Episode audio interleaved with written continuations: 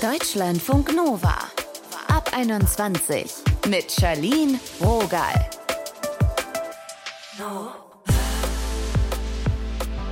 Hi, na, ihr schön, dass ihr da seid. Dieter Bohlen, kennt ihr wahrscheinlich, Musikurgestein, der hat bei Deutschland sucht den Superstar was rausgehauen. Einen sehr sexistischen Spruch.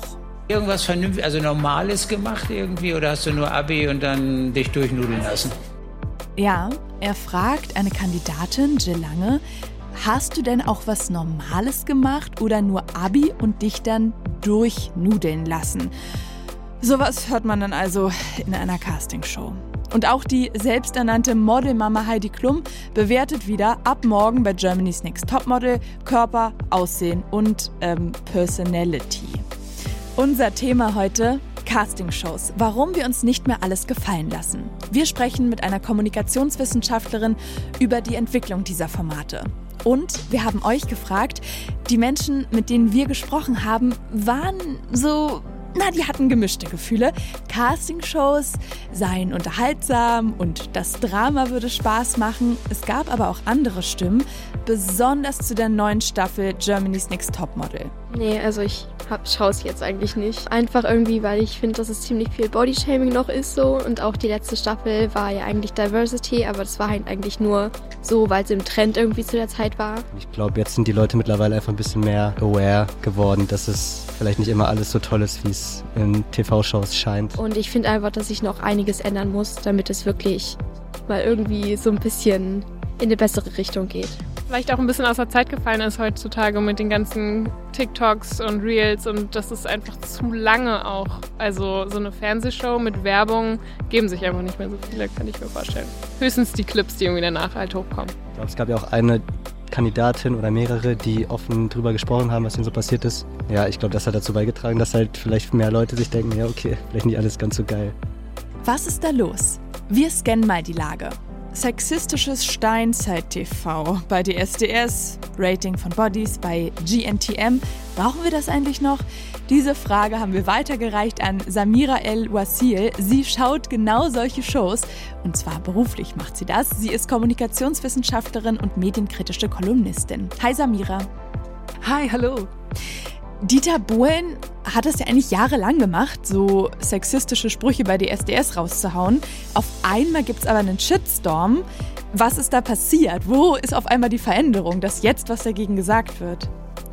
Wir haben Veränderungen auf drei Ebenen. Wir haben einmal, dass die Art der linearen Fernsehunterhaltung sich verändert hat im Laufe der letzten 10 bis 20 Jahre. Mhm. Und Deutschland sucht den Superstar, jetzt in diesem speziellen Fall, aber nach wie vor genauso funktioniert wie vor 20 Jahren, seit Beginn der Sendung.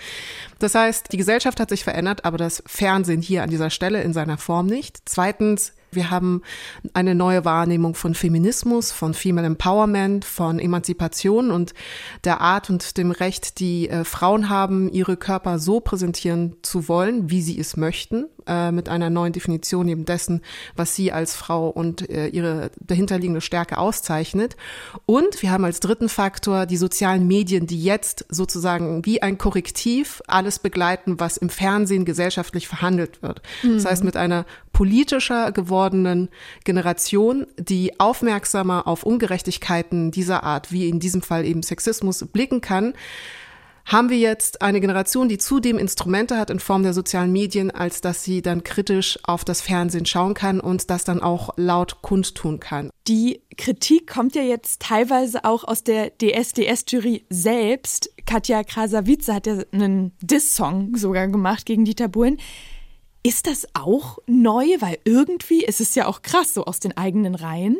Ich glaube, insbesondere jetzt äh, bezogen auf Deutschland sucht den Superstar gibt es endlich ein Bewusstsein darüber, dass Dieter Bohlen nicht diese autoritäre Galionsfigur bleiben muss, die er ganz lange darstellte für mhm. die Jury und für das Format im Allgemeinen. Also es gab eine enge Verschränkung zwischen der Figur Dieter Bohlen und allem, was ihm ausmachte, also dieses alpha-männliche, äh, betont toxische, spöttische, schadenfrohe, über andere Urteilende, was mit der Sendung zusammenhing, was auch ein wesentlicher Bestandteil der Sendung war, dass man also Good Cops und Bad Cops in der Jury hatte und er war eben der beliebte Bad Cop, den irgendwie alle gut fanden und auch um seine Gunst buhlend ähm, als so eine Art sehr strenge Vaterfigur ähm, gefeiert haben. Und da gab es früher oder in den früheren Staffeln eben eine Befürchtung, glaube ich, auch von Seiten der anderen JurorInnen, sich irgendwie dagegen zu stellen oder Kontra zu geben, einfach weil man dann sozusagen fast die ganze Sendung in Frage stellen würde, wenn Sendung und Dieter Bohlen so eng miteinander verschränkt sind. Und da haben eine Emanzipations- und äh, Aufbruchsbewegung, dass nun die JurorInnen wissen, sie haben Instrumente und Möglichkeiten wie soziale Medien, wie ihre Follower, ihre Fans und ihre Stimme, um sich eben gegen so eine sehr paternalistische, auch echt altpatriarchal verkrustete äh, Ausfertigung eines Juroren entgegenstellen zu können und zu dürfen. Ja, klare Worte, aber es stimmt ja auch so. Ich habe neulich auch eine Folge geguckt und dachte so, oh, dieses gedemütigt werden, äh, Menschen vor laufender Kamera sich darüber so lustig machen. Funktioniert das deiner Meinung nach noch für zukünftige Castingshows? Oder bin ich da vielleicht einfach auch zart beseitet? Nein, ich gebe dir da recht. Das ist etwas, das als Konzept komplett obsolet geworden ist und sich selbst überholt hat. Also wir hatten in den 2000er äh, Jahren und 2010er Jahren sehr viel Bewertungsformate, Bewertungsfernsehen, in denen es nicht nur darum ging, Kandidatinnen oder Talente zu finden und zu fördern anhand von Körperlichkeit oder stimmlichen oder musikalischen Talent, welches natürlich dann eine Bewertung bedingte, die aber dann immer einherging mit einem Schlechtmachen der Menschen, die eben nicht so gut sind, um eben diesen Wettkampfgedanken mhm. nochmal zu verschärfen und dem Publikum sozusagen die Möglichkeit zu geben, Komplize zu werden, diese Abwertung, also dass man mit dem Finger auf die zeigt, die halt untalentiert sind oder nicht so schöne, normschöne Körper haben und so weiter. Und hier haben wir ein neues Selbstverständnis eines Publikums, dass diese Abwertung von Menschen anhand von Aussehen oder Einkommen oder ausbleibenden Talent nicht mehr gutiert und sich nicht mehr zum Komplizen dieser Abwertung machen möchte, sich dabei auch gar nicht mehr gut fühlt. Also vorher gab es eben diese Genugtuung ein bisschen aus diesem Abwärtsvergleich heraus, sich dann besser, größer, schöner, toller zu fühlen und eben mhm. weniger peinlich berührt, indem man sich davon distanziert. Und jetzt gibt es ein humanistischeres, vielleicht sogar ethischeres Verständnis darum, dass das einfach Menschen sind, die vorgeführt werden zu unseren Unterhaltungszwecken.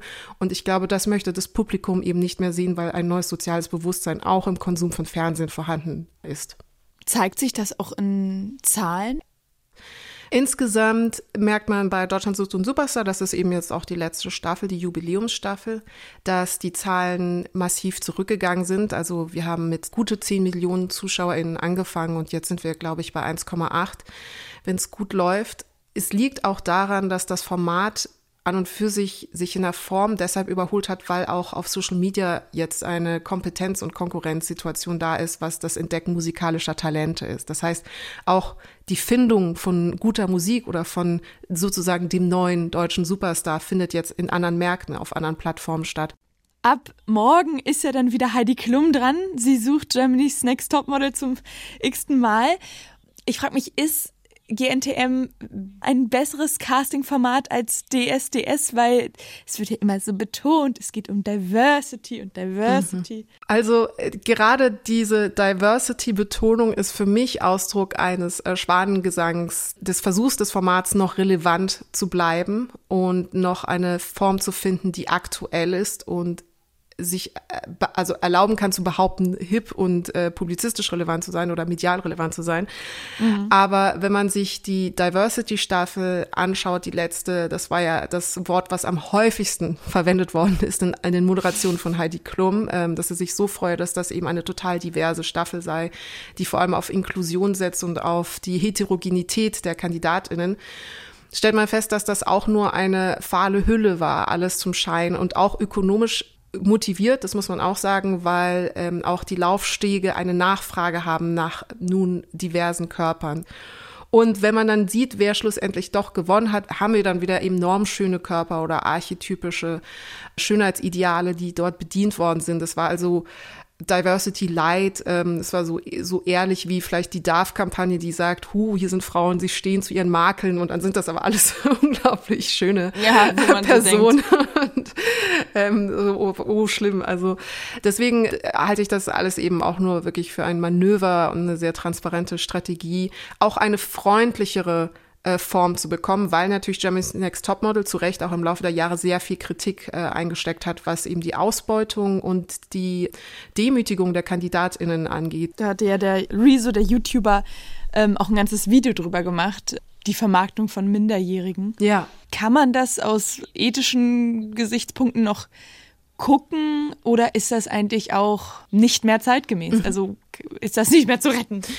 Mm, ich glaube, man muss da mit zwei verschiedenen Brillen draufschauen und daraus ergibt sich eine Antwort. Also die erste Brille ist, ist es halt ein Wettkampf und äh, Körper treten gegeneinander an und das wird es immer geben, wenn äh, Menschen Unterhaltungsfernsehen haben möchten, dass Leute sich in irgendwas vergleichen und man dann schaut, wer ist der Beste in dieser Disziplin. Ich würde aber dem entgegenhalten, dass eben genau weil eine Verbindung zwischen Wertigkeit und Körperlichkeit hier erfolgt, also die als schönsten geltende Person ist die Gewinnerin und deswegen hat sie es verdient zu gewinnen und deswegen hat sie es verdient, Aufmerksamkeit zu bekommen, ist ein ganz altes, auch sehr patriarchales Bild von der Wertigkeit von Menschen. Und ich glaube, da mhm. haben wir dann einfach ein ideelles und moralisches Problem. Und was vermittelt man dann Zuschauenden damit? Also, dass man, dass sie nur gut sind und dass sie nur ein vollwertiges Mitglied der Gesellschaft sein können und dürfen, wenn sie eben so aussehen, wie sie vielleicht nie aussehen können weil auch eben der Körper Grenzen hat.